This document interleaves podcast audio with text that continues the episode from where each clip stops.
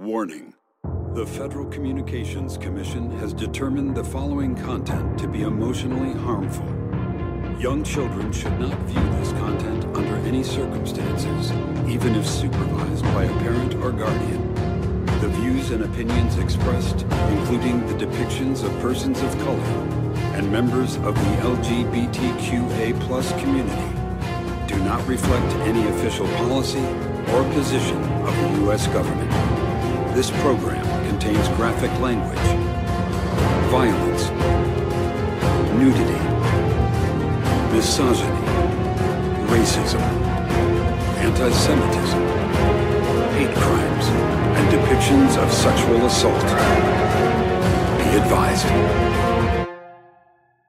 Amis trashophiles, bienvenue dans Catégorie 3, le podcast cinéma interdit aux moins de 16 ans. Aujourd'hui, j'ai décidé de faire un tour dans mon épicerie bio préférée, A24. J'ai déjà été satisfait de plusieurs de leurs produits, comme Under the Silver Lake, Midsommar, The Lighthouse ou plus récemment Everything Everywhere All at Once. Je décide de me balader au gré des rayons, voir ce qu'ils peuvent avoir comme nouveautés alléchantes. Je m'arrête dans le rayon slasher.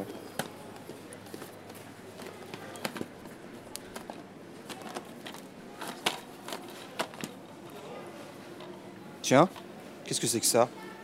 On dirait qu'ils se sont trompés. Ou que quelqu'un n'a pas rangé ce film du rayon érotique à sa place. Ah non, c'est bien slasher apparemment. Voyons voir ça de plus près.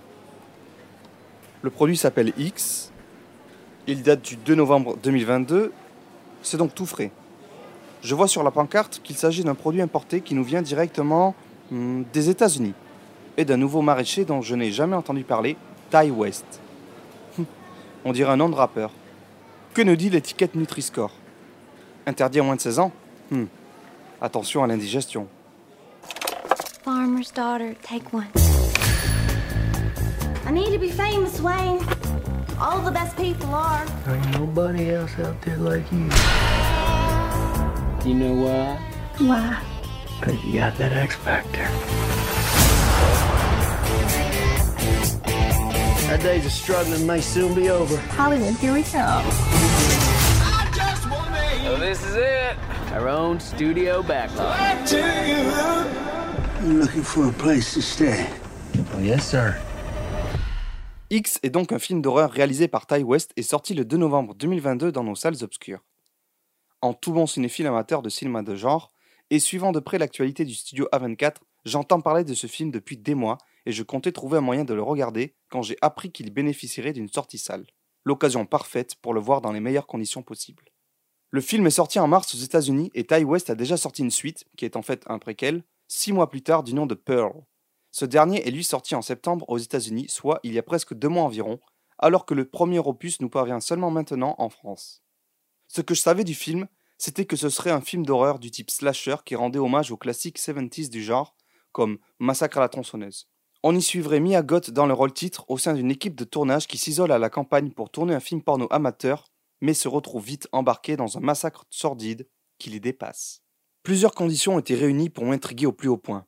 Une production en 24, un film sur l'industrie du X mêlé au genre du slasher, une référence directe à Massacre à la tronçonneuse, un de mes films d'horreur préférés, et Mia Goth, une actrice découverte chez Lars von Trier et dont j'ai pu apprécier les prestations chez Verbinski, Guadagnino ou encore Claire Denis. Au fil des mois, je vois passer plusieurs images, extraits ou bandes annonces et l'esthétique 70s affirmée me séduit davantage et fait monter la jauge de ma hype pour ce film. Je me renseigne sur Ty West pensant qu'il s'agit d'un inconnu au bataillon réalisant là son premier film. Mais que nenni Il est installé dans le cinéma d'horreur depuis une vingtaine d'années, ayant réalisé entre autres une suite à Cabin Fever en 2009 et ayant participé au film à sketch The ABCs of Death et VHS en 2012. Mais il semblerait que ce projet soit vraiment ce qu'il ait mis sous le feu des projecteurs récemment. Allez, il est temps de voir ce que ce film a dans le ventre. I regret to say, I know the powers of Satan firsthand. Our very own daughter was taken by perverts and swindlers and let fall into a world Sheriff. of sin. You ought to come take a look at this.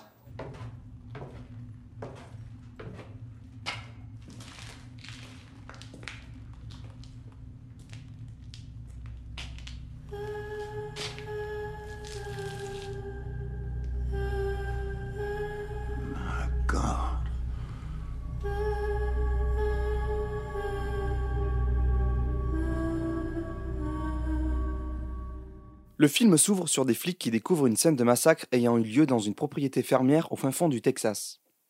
Le shérif découvre les corps des victimes un par un avant de finir dans la cave de la maison qui semble abriter quelque chose d'horrible qui restera hors champ pour le spectateur. 24 heures plus tôt, on suit une bande de joyeux lurons dans un van qui sont en route pour tourner un film pornographique révolutionnaire qui devra les rendre tous célèbres.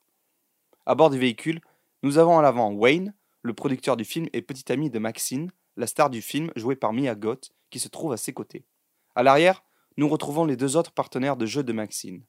Bobby Lynn, une actrice porno blonde et chaleureuse, et Jackson Hall, un acteur porno afro-américain vétéran du Vietnam incarné par Kid Cudi. Enfin, il y a RJ, le cadre-réalisateur adepte de la nouvelle vague qui veut faire de l'art avant de filmer un dirty movie, et sa copine Lorraine qui l'accompagne pour prendre le son, mais semble être la plus prude du groupe avec sa croix en pendentif autour du cou. Cette équipe de tournage débarque à la campagne dans la propriété d'un couple de vieux dont ils ont loué une dépendance pour la journée. Le vieil homme qui les accueille, nommé Howard, est le parfait cliché du vieux redneck texan, fusil toujours à portée de main. Il leur fait comprendre qu'il ne les aime pas, mais il ne semble pas pour autant au courant de la véritable raison de leur venue en ces lieux. La joyeuse troupe se met en marche et commence à tourner leur film érotique, ne se doutant pas de ce qui se trame autour d'eux. Et, à la nuit tombée, les choses dérapent et le massacre peut commencer.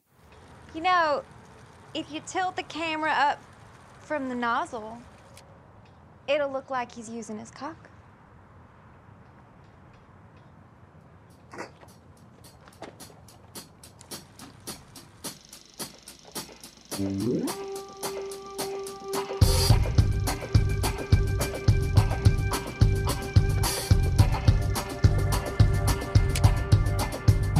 See?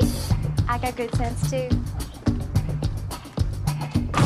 Avant d'entrer dans les détails avec des spoilers, je te partage mon avis général sur le film. J'ai beaucoup apprécié le film qui m'a fait penser à un mélange entre Boogie Nights et Massacre à la tronçonneuse. Sur la forme, c'est d'abord une franche réussite. La photo sur pellicule est très belle et donne un côté vintage 70s qui rappelle vraiment la patine esthétique des films de cette époque-là. Ce n'est pas juste un effet gratuit, mais un élément qui vient s'insérer au sein même de la narration, avec notamment les scènes du film porno qui sont filmées avec un format de pellicule plus amateur, type 8 ou 16 mm. Au niveau du montage, il y a également de très bonnes idées, comme des match cuts visuels ou sonores. Je pense notamment au visage d'une poupée qu'on retrouve dans la même position que le visage de Maxine, ou à la scène où Lorraine doit tirer sur une tirette pour allumer la lumière dans la cave. On a aussi des scènes d'un montage parallèle, avec deux actions en simultané qui se passent à deux endroits différents, mais qui se répondent directement. Je pense notamment à la scène où l'on suit à la fois le tournage du porno et la rencontre de Maxine avec la vieille femme dans la maison. Enfin, il y a un gimmick visuel sympa qui revient à plusieurs reprises, mais qui est un petit peu difficile à décrire. À plusieurs reprises, pour faire la transition d'une scène à une autre, le réalisateur vient répéter un bout de plan qui va venir empiéter comme des images subliminales sur la scène précédente. Un petit peu comme un disque rayé qui buterait sur un passage un instant avant de continuer. Ce n'est pas la première fois que je vois ce genre de transition, mais impossible de me souvenir précisément d'où est-ce que ça m'est familier. Je pense au montage expressif d'Alain René sur des films comme L'année dernière à Marianne Bad ou Je t'aime, je t'aime. Mais après quelques recherches sur Reddit, je retrouve enfin où j'ai vu ce genre de transition flash. C'était dans Easy Rider, le symbole de la contre-culture américaine, prélude d'une nouvelle Hollywood. La référence prend alors tout son sens. Maintenant, si je dois parler du fond du film, je dirais dans un premier temps que ça fait du bien de voir un slasher qui est une histoire originale et pas une énième suite ou remake d'une franchise essorée. J'ai appris que Ty West voulait en faire une trilogie avec un troisième volet intitulé Maxine qui sortirait en 2023, et j'ai très hâte de voir ce que ça pourrait donner. Le film qui semble être une ressucée de massacre à la tronçonneuse arrive à nous surprendre en tordant les codes et clichés du genre.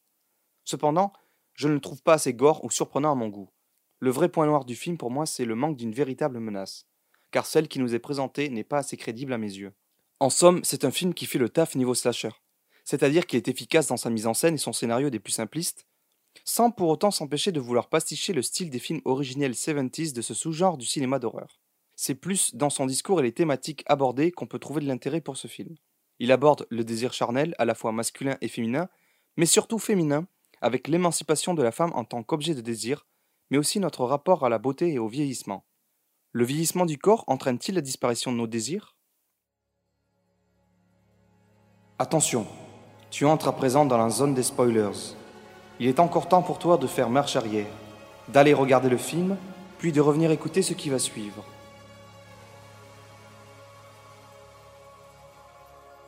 Tu ne veux pas Tant pis pour toi. Entre ici à tes risques et périls. Reprenons depuis le début. X est un slasher érotique. Nous allons juste garder le terme de slasher car slasher érotique correspondrait plus à du giallo alors qu'ici le porno est plus une toile de fond et en vrai il n'y en a pas beaucoup. Je veux dire par là que les scènes de sexe ne sont pas explicites mais plus érotiques et qu'on s'intéresse plus aux coulisses de tournage de cette équipe amateur plutôt qu'à vouloir nous montrer du cul pour du cul. L'intrigue du film se passe en 1979 au Texas, comme des cartons affichés à l'écran nous l'indiquent dès le début. Au Texas, comme le film Massacre à la tronçonneuse dont le titre original était, je te le rappelle, The Texas Chainsaw Massacre, et à la fin des années 70, donc après la période hippie. Pour l'Amérique, si les années 60 étaient l'ivresse, on peut dire que les années 70 en sont clairement la gueule de bois. L'assassinat des Kennedy, de Martin Luther King, de Malcolm X, la guerre du Vietnam, le scandale du Watergate, les États-Unis se forgent à travers les traumas qu'ils subissent ou engendrent. Donc ici, notre groupe se trouvant à l'aube d'une nouvelle décennie plus incertaine que jamais, décide de se rendre à la campagne autour de Houston pour aller tourner un film pornographique qui devra être un succès dans le nouveau marché tout frais de la vidéo.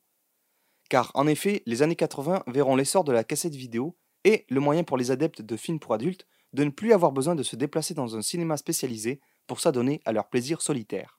Le désir viendra directement chez eux pour ne plus passer pour des pervers en société. C'était Pornhub avant l'heure, quoi. Notre groupe se rend donc dans l'espèce d'Airbnb qu'ils ont loué à un couple de vieux, chelous et creepy. Du moins pour l'instant on ne voit que l'homme, Howard, un vieux sénile qui les menace d'abord avec son fusil ayant oublié qu'il leur avait loué une parcelle de son terrain. Il leur dit de rester discret pour ne pas déranger sa femme fragile qui semble les observer depuis l'étage et surtout regarder avec insistance la jeune Maxine. Les vieux sont bizarres. Pourquoi ça? Parce que ce sont de faux vieux. On crame direct qu'il s'agit de personnes plus jeunes qui ont été maquillées avec des tonnes de faux latex pour paraître plus vieux et fripés. Mais pourquoi faire ça? Cela crée un sentiment de malaise. On s'aventure dans la vallée de l'étrange puisque ces faux vieux semblent plus étranges que réels. Pourquoi ne pas prendre de véritables acteurs et actrices seniors alors? Je repense aux faux vieux de Under the Silver Lake ou à Tilda Swinton dans le Susperia de Guadagnino. Le spectateur ne sait pas toujours comment l'expliquer, mais il arrive à mettre le doigt sur ce qui ne va pas. Et pour moi, au-delà de la raison d'instaurer un sentiment de malaise, le fait de recourir à un faux vieux cache autre chose. On a essayé de vieillir un personnage ou une figure qui t'est familière, que tu connais, et on ne veut pas que tu reconnaisses cette personne. Ici, la scène de la rencontre entre la vieille et Maxine est déterminante. La vieille est fascinée par la beauté et la jeunesse de Maxine qu'elle semble vouloir vampiriser. Elle lui dit qu'elle a été comme elle autrefois, qu'elle était danseuse. Je me demande alors si la vieille ne serait pas une version plus âgée de Maxine ou une de ses ancêtres. J'essaye de deviner qui se cache sous ce costume, puis vient une brève apparition d'une photo de mariage de la vieille, où il me semble reconnaître Mia Goth. Et lorsque plus tard j'apprends que la vieille s'appelle Pearl, je suis pris d'une illumination. Ça y est, j'ai compris. Comme j'étais déjà au courant qu'un film Pearl était sorti et qu'il se passait avant X, mais toujours avec Mia Goth, sauf que cette fois-ci, cela se passait dans les années 40, je viens de comprendre toute l'histoire. J'avais faux sur toute la ligne. Comme c'est la même actrice qui joue dans X et dans Pearl, je pensais qu'elle jouait le même personnage dans les deux films, mais qu'il y avait un élément surnaturel puisqu'en 30 ans, elle semblait n'avoir pas vieilli. Mais en fait, c'est juste que Pearl se concentre sur la jeunesse de la vieille dans les années 40, qui ressemble très pour trait à Maxine qu'elle rencontre dans X. Ok, tout est plus clair. Parlons à présent de la manière dont le film traite les poncifs du slasher. Tout le film est assez plaisant et marrant à regarder, et il faut attendre les 30-40 dernières minutes pour voir la petite bande se faire assassiner un par un d'une manière plus gore à chaque fois. Entre un éborgnage à la fourche, un crocodile qui a faim ou une main brisée au marteau, on peut dire qu'on est servi niveau meurtre gore. J'ai remarqué d'ailleurs que Kid Cudi, le seul personnage noir du film, n'est pas le premier à mourir et que c'est le seul dont la mort est montrée hors champ. Il se prend un coup de fusil à bout portant, mais on ne voit même pas son cadavre et on ne revient pas dessus par la suite. Est-ce là une volonté du réal de vouloir s'affranchir de certains clichés du genre? Je ne sais pas. Au-delà de l'aspect slasher, le discours sur la sexualité libre que vivent ces personnages est intéressant. Il y a vraiment une confrontation entre deux mondes et deux générations. Ceux qui vivent pleinement au gré de leurs envies et désirs, l'équipe de tournage, et ceux qui les répriment ou jalousent cette liberté, le couple de vieux fermiers. La scène de discussion de l'équipe après le tournage le soir est assez intéressante de ce point de vue-là.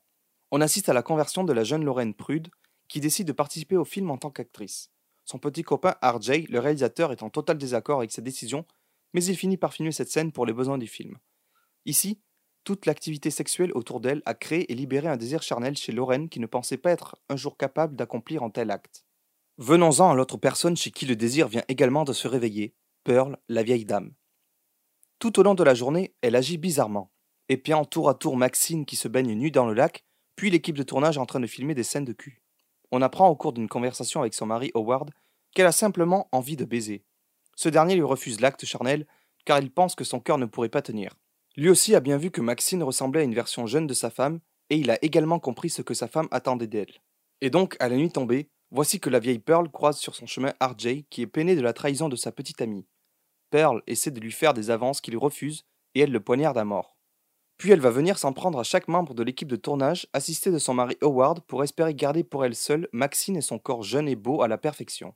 Les morts s'enchaînent de manière assez comique, comme on attend ça d'un slasher, et c'est là qu'est peut-être le problème aussi. À aucun moment, la menace ne semble effrayante pour moi.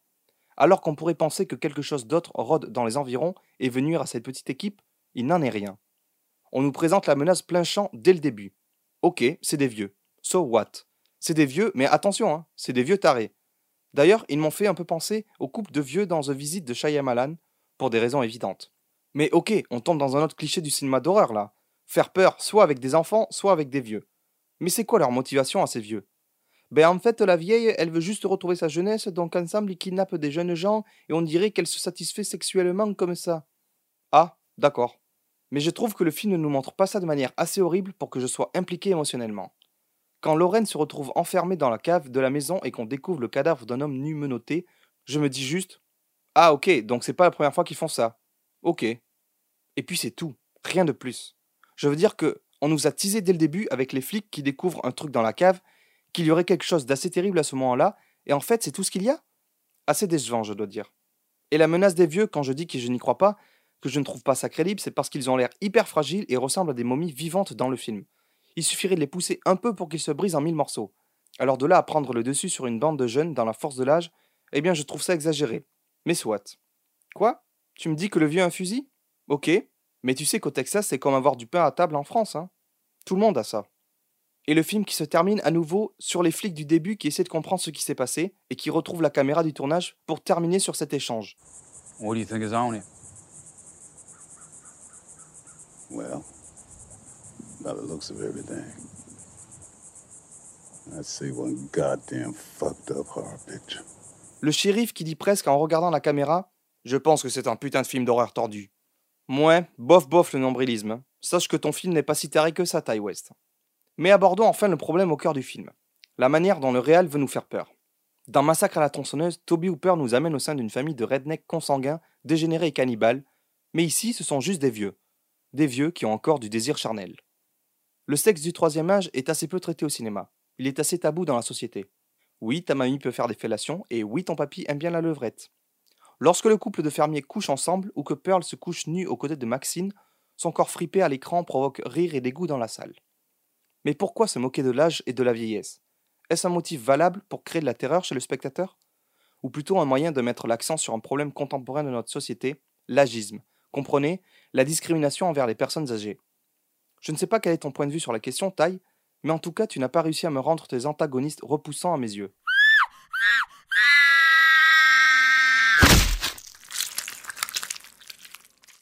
C'est la minute gore, et pour le coup, je dirais que la scène marquante du film, c'est le premier meurtre de Pearl, celui effectué sur RJ après qu'il refuse ses avances. La scène traîne à longueur, on sent qu'il va lui arriver un truc. Pearl semble cacher une arme dans son dos. Je pensais qu'elle avait une hache, mais c'est un simple couteau qu'elle brandit et vient planter sous le cou de RJ. Ce dernier est abasourdi, il pisse le sang et s'écroule au sol devant le van dont seuls les phares allumés dans la nuit viennent éclairer la scène.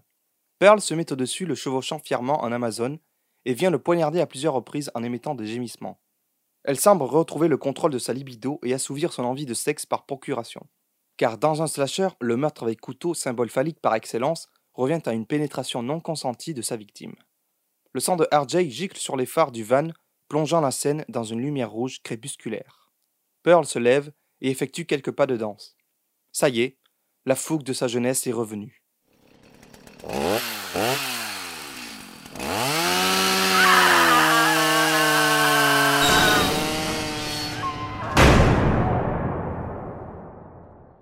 Voilà, avec tout ce que j'ai pu dire avant, on dirait que je n'apprécie pas le film alors qu'au contraire je le trouve très intéressant.